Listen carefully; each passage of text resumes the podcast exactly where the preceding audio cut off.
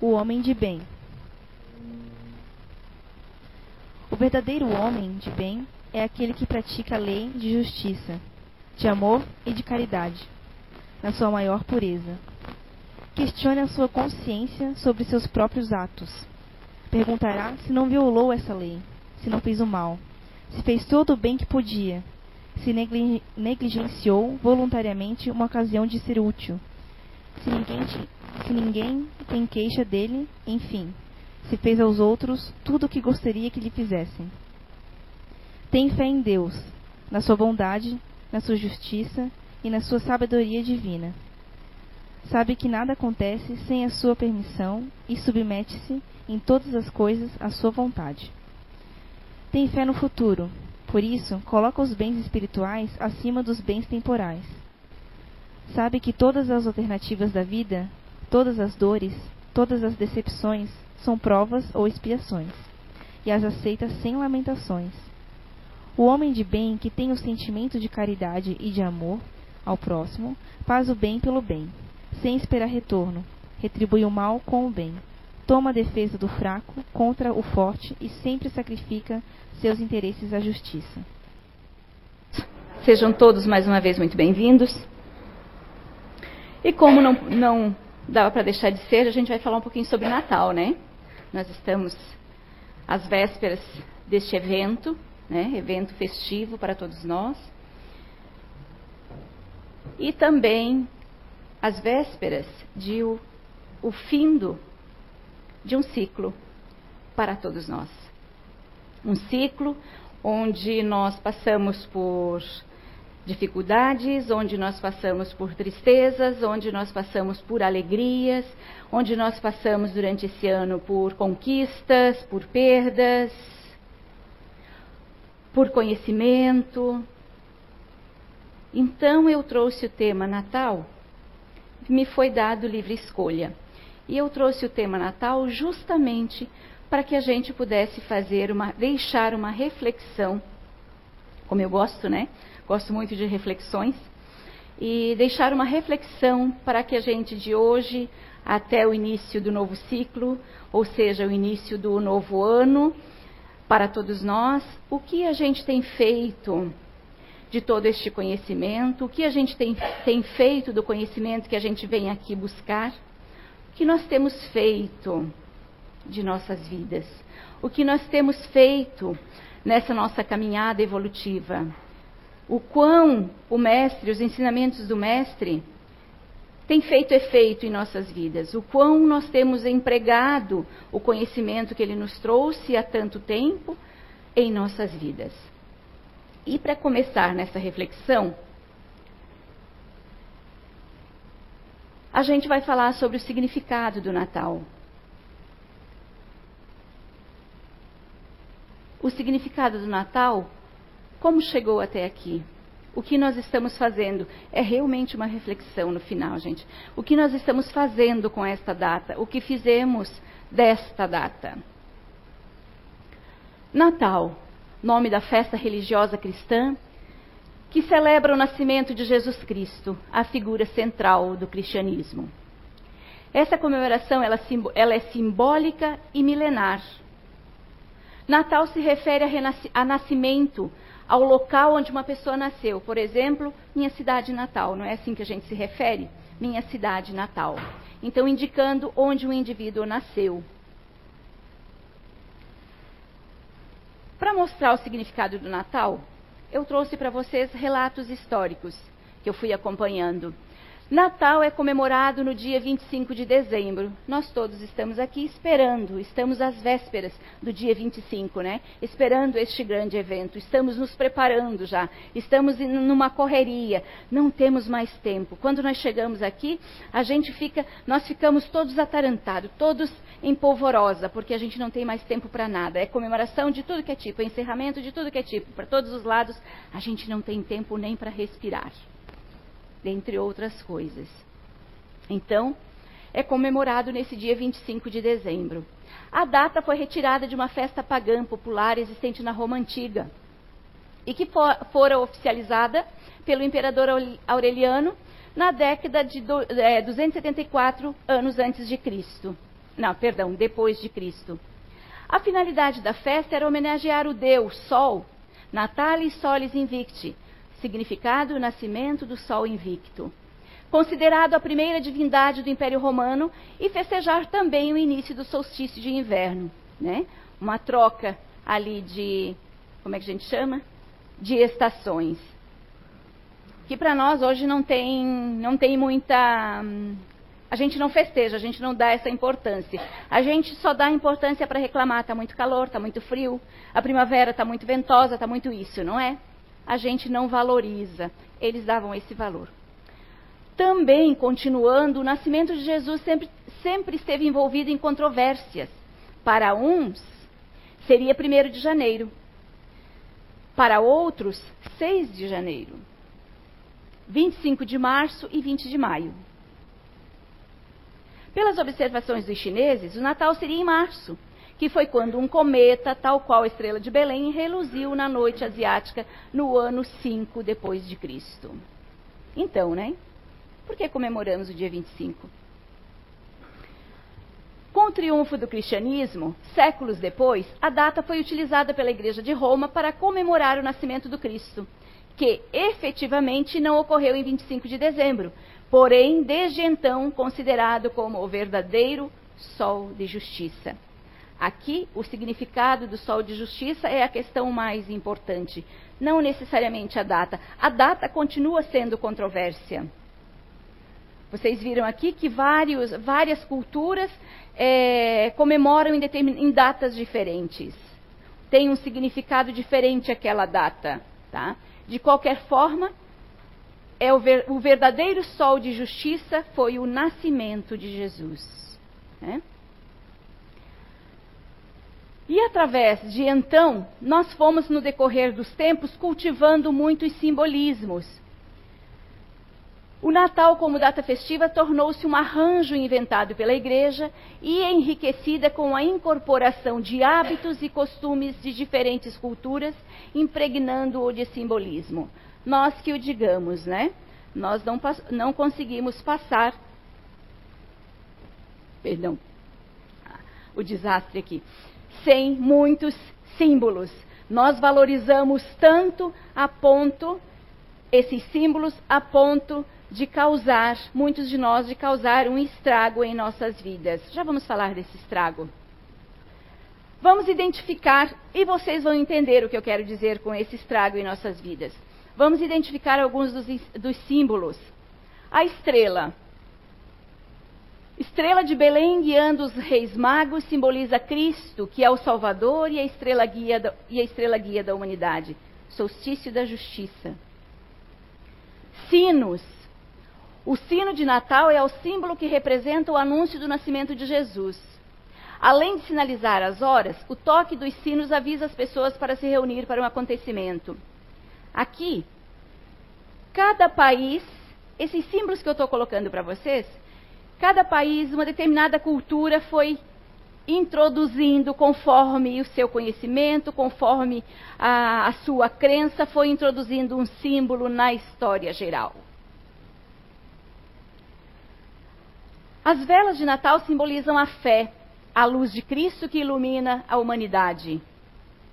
O presépio data de 1223 e foi montado na Itália por São Francisco de Assis, que queria mostrar aos fiéis como teria nascido Jesus. Naquela época, nessa época lá então, citada, só a igreja montava presépio. Com o passar do tempo, os lares, as casas tiveram a liberdade e tornou-se costume, tornou-se tradição montar o presépio em casa, nas suas casas também. O anjo, aquele anjo que muitos de nós não pede, precisa, né? Se não tiver o anjo na cúpula do pinheiro, né? Não, não, não é um pinheiro adequado. Precisa, é necessário. Os anjos são mensageiros que simbolizam o anúncio, o anúncio do nascimento de Jesus. Aqui é, é se referindo ao anjo Gabriel, quando anunciou que Maria seria a mãe de Jesus. As bolas. As bolas de Natal simbolizam os frutos, símbolo da, símbolos da abundância. Conta a história também que um artesão, um artesão alemão, isso é uma, já uma tradição alemã, que um artesão alemão, quando faltava frutos para celebrar ah, o Natal, para enfeitar, para mostrar a abundância, ele criava bolas de vidro para dizer, para relacionar, para como é que a gente diz? Para simbolizar os frutos. E a árvore?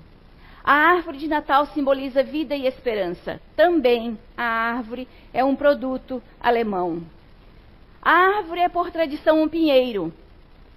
É produto e é herança, né? Alemão. É uma por tradição um pinheiro, porque os pinheiros são as, é, ele é a única árvore que consegue se manter viva, que não morre durante a, as trocas de estações. Nem as mesmas suas folhas elas morrem com o frio, que no caso lá são, é intenso, né? Assim simboliza vida e esperança. E o Papai Noel? A figura do Papai Noel surge a partir dos gestos de bondade do bispo chamado Nicolau. A guirlanda é um símbolo de boas-vindas. Se uma casa não tem uma guirlanda, não, não, não, não condiz com o Natal, né? Esses são os valores que nós continuamos dando. Inicialmente um símbolo pagão. A guirlanda passou a ser utilizada pela igreja com a adaptação de velas, de onde surgiu a coroa do advento. A coroa do advento simboliza a espera e preparação para o Natal, o advento, o advir, aguardando o dia em que o Natal chegará, o dia em que nós, é, os dias que antecedem o Natal, já estamos à espera. Advir, né? A origem da guirlanda data de 1839 e foi usada como uma forma de contagem, contagem regressiva para as crianças que ansiavam a chegada do Natal. Quatro velas, uma para cada semana que antecede o Natal. Eu confesso que eu não sabia metade do significado de cada, cada situação dessa, cada item desse. E o cartão de Natal? Os cartões de Natal representam o espírito de alegria, agradecimento e partilha inerente a essa época festiva. Conta a história que o primeiro cartão de Natal foi feito pelo pintor John Calcott Hosley, a pedido de Sir Henry Cole, uh, Henry Cole, um funcionário público inglês que, na altura, estava muito ocupado para escrever cartas com desejos de boas festas. Hoje enviamos mensagens e cartões eletrônicos para facilitar nossas vidas, né? Já começou lá. Ele não tinha tempo para felicitar por escrito, enviar uma carta por escrito, que há um tempo era muito valorizada, né? Alguém tirou um tempo, lembrou de escrever uma carta de punho, né? Então ele inventaram, mandou criar cartões para simbolizar, para enviar ah, os desejos festivos às pessoas. Nós hoje, então, nenhum cartão a gente se preza para comprar, a gente já manda pelo WhatsApp mesmo, né? Cartãozinho de Natal. Facilitando a nossa vida.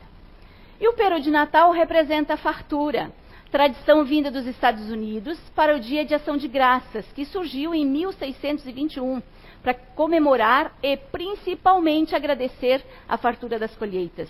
Desde o início, o peru era servido nesta festa. Olha a quantidade em torno gasto, consumido. A ceia de Natal é o símbolo da confraternização, o costume de reunir os amigos e familiares à volta da mesa para comemorar o nascimento de Jesus. Vem da Europa, onde as pessoas abriam as portas das suas casas para receber viajantes e oferecer-lhes uma refeição na véspera de Natal. Por que, que tem que ser na véspera de Natal que nós ficamos em polvorosa? Por que, que é na véspera de Natal que nós estamos mais é, suscetíveis, que nós estamos mais emocionais, que nós estamos mais abertos a ver o outro? Por que, que é na véspera, por que, que é nos dias de Natal que nós lembramos do nosso irmão necessitado? Por que, que tem que ser? E durante o ano? Ele não necessita? Aqueles infortúnios ocultos também, que, da, do, dos quais a Kátia falou. Que a gente, se, a gente ainda julga. Infortúnio oculto é aquele, é aquele, é aquela vida da Bia onde vocês olham, a Bia tem uma vida estável, confortável. Mas vocês não sabem, né? A Bia anda de carro, a Bia está aí bem vestida, a Bia então tem uma boa vida, né? A gente pode se colocar nessa posição. Mas vocês não sabem a situação do momento em que a Bia está passando. Eu mesma já passei por momentos assim. Eu mesma já ganhei da CIU a cesta básica temporariamente que vocês trouxeram. Então, esses são os infortúnios ocultos, que a gente não faz ideia, que a gente julga ainda, né? Mas, independente do infortúnio oculto, que são situações que ocorrem nas nossas vidas, e aqueles mal afortunados, aqueles que realmente precisam o ano todo, e que a gente, quando encontra, a gente não quer nem saber, a gente não quer nem contato. A gente já vai fechando logo quando a gente está no, no, no, semáforo, a gente vai fechando logo o vidro do carro, né? E finge que nem vi. Está passando e a gente finge que nem vê, não é? Quantos de nós faz isso? Então, esses infortúnios, essas situações que a gente chega a essa data, a gente se sensibiliza. Por que nessa data? Por que não o ano todo? Presentes de Natal. Os presentes de Natal recordam as ofertas dos reis magos ao menino Jesus. Ademais, a própria origem do Papai Noel também se relaciona com os presentes. Isso porque o bom velhinho, como nós chamamos, né, foi originalmente um bispo turco que lançava moedas de ouro pela chaminé dos mais pobres. Interessante, né? E o panetone, Aqui, gente, só para descontrair um pouquinho, mas que para nós, se não tiver panetone no Natal também não é Natal, né, gente? Cadê o panetone? Falta o panetone. Alguns, né? Não, tô, não vou nem generalizar, né? Mas alguns precisam do panetone. De origem italiana, diz a lenda que Tony, empregado de uma padaria, estava exausto do trabalho, decorrente das encomendas do Natal. Por esse motivo, acabou se enganando quando fazia um pão para a ceia da família do seu patrão na véspera de Natal. O engano correu tão bem que o patrão chamou o pão de pane de Tony. Então tornou-se o panetone, né? Que significado tem? Mas nós damos um significado enorme. Então, qual o real significado do Natal? Por quê? Até então, o que nós vimos, a simbologia, é lindo, né? Não é bonito a gente chegar aqui e ver todo, todo decorado? Claro que é lindo. Mas e aquele que não tem? E aquele que não pode decorar? A questão é, gente, é que nós criamos, nós fomos criando, criando necessidades no decorrer dos tempos. E aí, se eu enfeito a minha casa, se eu coloco uma guirlanda na minha porta, e aquele outro que não pode colocar, vê isso, se sente mal, é possível, fica triste. Existe até, alguns de nós entram até em depressão. Ficam tão tristes, tão deprimidos, se sentem o último das criaturas, porque não pode fazer um Natal. Por causa de uma bendita, perdão da expressão, mas de uma bendita de uma guirlanda por causa de um anjinho que precisa no pinheiro, por causa do pinheiro que, não, que não, não, eu não posso ter. Por causa de crianças, por causa dos presentes, muito bem lembrado, Kátia. Crianças por causa dos presentes. E uma, não só as crianças. Eu mesmo vinha para cá pensando: por que, que eu preciso de presente no Natal? Se meu marido é, não me dá um presente, ou eu não dou um presente, ou meus filhos ficam esperando o presente, já são até adultos, né? não são mais nem crianças, são até adultos, e ficam esperando presente. Se a mãe não dá presente, se, pai, se os pais não dão presentes, já perdeu a graça, é porque não me amam, esqueceram de mim. Chocolate.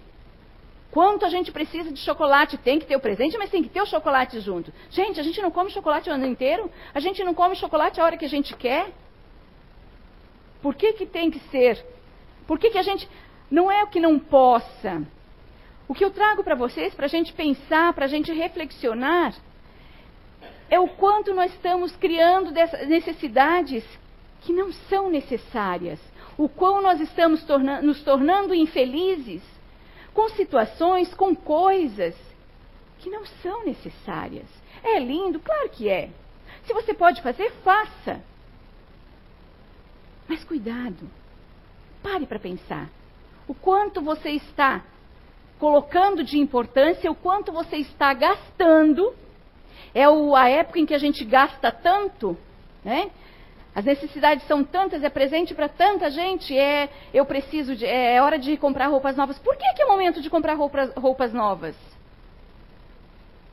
Que necessidades são essas? A gente não vai comprando conforme a necessidade do ano, por que, que nesse momento eu preciso? A gente acumula nessa data uma necessidade, acúmulo mental, acúmulo geral. É uma época em que a mídia, a propaganda, nos convence das nossas necessidades muito mais do que durante o ano. Muitos de nós somos sugestionáveis. E aí, quando vê que alguém tem determinada coisa, ou vê na televisão, eu preciso. Eu crio uma necessidade tão grande que se eu não tenho, se eu não consigo, e eu vejo alguém tendo aquele objeto do meu desejo, nossa, mexe com os nossos brios, mexe com os nossos vícios morais. E eu já perco o ânimo, eu já perco a motivação, eu já entro num outro campo vibratório, já dou aberturas para irmãos equivocados me orientar, junto, aumentar aquela minha necessidade, aquele meu estado. Momentos de perturbação, momentos de tristeza, momentos onde. E vocês sabem que isso acontece mesmo aí fora. Momentos onde eu acho que a vida acabou. A vida não tem graça. Eu sou uma infeliz mesmo. Mas não paro para pensar no quanto eu tenho. Na última palestra que eu dei, há poucos dias, eu ainda comentei que na leitura, durante as, as leituras que eu fiz para o estudo, eu lembro que me lembrou muito dessa situação, me deparei muito com essa frase dos Espíritos dizendo que é necessário que quando a gente esteja bem, ou quando a gente esteja não muito bem, triste ou, ou sentindo falta de algo, quando a tristeza nos abater, ou quando a gente estiver bem, que a gente não olhe para cima, a gente olhe para baixo. Na alegria, porque eu preciso também ver que tem gente que não tem o que eu tenho. Então eu preciso valorizar muito mais ainda a minha alegria. Mas na tristeza, na necessidade, quando você sentir a necessidade de algo, também olhe, aí eu me desestimulo, né? Me desmotivo, me denigro a minha imagem, sou um coitado, uma coitada. Então olhe para baixo. Quando a gente olhar para baixo, a gente vai ver que tem muita gente em pior situação que nós. E que nós, que eu ainda estou sendo agraciada de alguma forma. Claro, são merecimentos meus. Mas a minha necessidade eu criei. Eu não estou dando valor àquilo que eu já tenho. Eu estou querendo mais. E se eu não tenho aquele mais, é onde eu entro nessa faixa vibratória, nesse campo energético de desmotivação, de negatividade, onde muitos de nós entram em crise. A gente ainda não sabe dar o valor devido àquilo que a gente tem e principalmente à nossa vida. A gente ainda não sabe colocar em prática os ensinamentos de Jesus. A gente ainda não sabe colocar em prática os ensinamentos dos Espíritos. Ainda não sabe. Nós ainda olhamos muito mais para o nosso lado material, para a nossa existência física e material, para o nosso estado aqui, do que para o nosso estado espiritual. Ele é transitório, mas a gente esquece disso. A gente não lembra que nós estamos de passagem, que nós estamos numa escola, que nós estamos aqui para aprender, para evoluir, para consertar os erros, débitos do passado. A gente esquece na maioria das vezes, que é temporário o nosso tempo aqui. E que o tempo está passando. E que se a gente não se der conta, quando a gente desencarnar, a gente não sabe, né? Eu costumo dizer também que nós temos prazo de validade. A gente só não sabe qual é, qual é a data do vencimento. E se for hoje? Daqui a pouco? E se for amanhã? O que, que eu fiz com a minha vida? O quanto eu valorizei? Quando eu chegar no plano espiritual? E agora? Perdi tempo. Aí eu entro em polvorosa. Eu quero porque quero uma nova oportunidade. Porque quando a gente desencarna, aqui a gente pode fingir. A gente pode tentar enganar a nossa consciência. Mas quando a gente desencarnar, que a gente deixa o invólucro material denso, pesado, a gente não tem como fugir da nossa consciência. E ela bate na gente de uma forma cobradora. A nossa consciência vai nos cobrar e nós não temos onde nos esconder. E aí eu vou querer, novamente e rapidamente, uma nova oportunidade de estar aqui. E eu cito novamente que eu citei há poucos dias. Essas oportunidades estão cada vez menores. Por quê? Porque os casais hoje não estão querendo mais tantos filhos, ou seja, não estão dando mais tanta oportunidade para os espíritos virem, né? Então, nós vamos entrar numa fila imensa que a gente já sabe que tem, esperando a oportunidade reencarnatória da próxima, onde eu possa fazer melhor. Por que não hoje? Por que não fazer melhor hoje? Por que não nos adiantarmos agora, enquanto a gente está aqui e enquanto a gente está desperto, consciente de que é passageiro e que a gente precisa cuidar da gente, que a gente precisa avançar. Então, eu coloquei para vocês, para nós, as necessidades que nós criamos em cima de símbolos. E que muitos de nós acab acabamos nos perdendo pelo valor que a gente dá. Mas o verdadeiro Natal é uma mensagem, uma psicografia de Joana de Ângeles, através de Divaldo Franco. E eu, eu vou ler, vocês vão acompanhando, e eu gostaria que vocês fossem reflexionando, pensando, colocando em suas vidas, em sua mente, o real significado do Natal e o que nós estamos fazendo com o conhecimento, o que nós estamos fazendo com a mensagem que Jesus nos trouxe há milênios.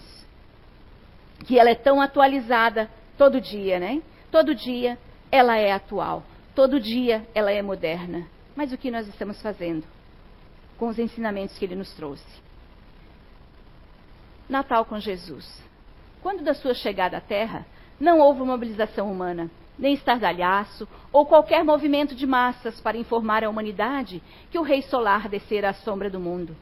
Anunciado secularmente como Messias, fez-se preceder por preparadores dos caminhos e trabalhadores da abnegação, a fim de que o seu se fizesse o ministério da ternura, da compaixão e do amor. No silêncio de uma noite fria, ele chegou, acolitado por seres angélicos invisíveis e sob a luz fulgurante de alguns astros em conjunção de órbitas, a fim de que a sombra fosse menos densa no mundo, que ele renovaria moralmente quando acendeu a claridade inapagável da verdade. E a partir daquele dia memorável, a humanidade nunca mais seria a mesma.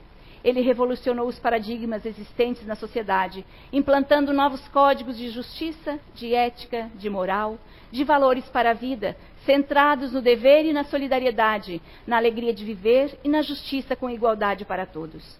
A partir da Sinfonia do Sermão da Montanha, apresentou às criaturas de todos os tempos uma nova maneira de compreender o Pai e de comportar-se em relação ao seu próximo demonstrou que fracos e infelizes são os que dominam os outros, sem valor para dominar-se a si mesmos.